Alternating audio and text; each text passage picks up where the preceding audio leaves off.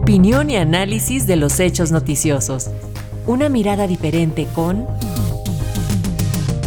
Maite Azuela.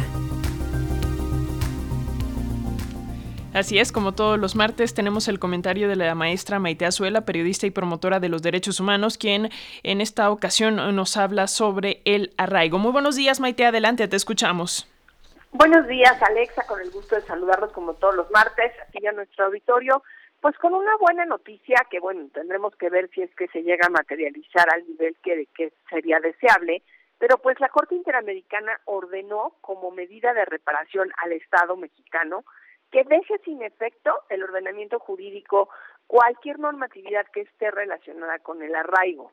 Y bueno, pues tendríamos que saber exactamente qué significa el arraigo. Quizá muchos de quienes nos escuchan hoy lo tienen muy claro, pero para quienes no, pues el arraigo consiste justamente en privar de la libertad a las personas.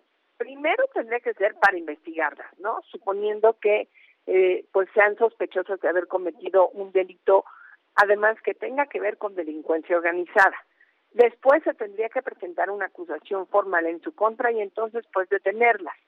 Sin embargo, en México esto se hace de la manera opuesta.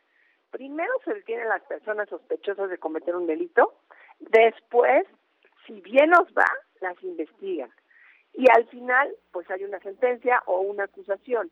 Entonces, esto que la Corte Interamericana señala ya como una obligación para que el Estado mexicano ahora sí que desterre de cualquier espacio de normatividad en donde tenga considerado el arraigo. Es una buena noticia, además porque normalmente en el proceso de los arraigos, Alexa y audiencia, se cometían muchas violaciones a derechos humanos, no solo porque el proceso se realizaba de manera inversa, como se los comento, sino porque normalmente había tortura, Además, los espacios de los arraigos en donde se acostumbraba a llevar a estos detenidos son espacios que normalmente eran decomisados al crimen organizado, eh, que no tenían, eh, pues ahora sí que la, la transparencia y no había manera de saber exactamente en qué condiciones se los tenía. Cualquiera hubiera pensado que si tienes a un detenido sospechoso de un delito, pues lo presentas al Ministerio Público, tienen en una celda en donde pueda pues su familiar incluso tener un abogado de oficio que lo acompañe, pero el arraigo pasa por encima de todo esto y además normalmente hay tortura. Eh, sabemos que desde la averiguación previa se deben efectuar medidas que te van conduciendo a esta posibilidad de ir como llevando la, la investigación o lo que los abogados llaman integrar el cuerpo del delito por una presunta responsabilidad y entonces ejercitar la acción penal.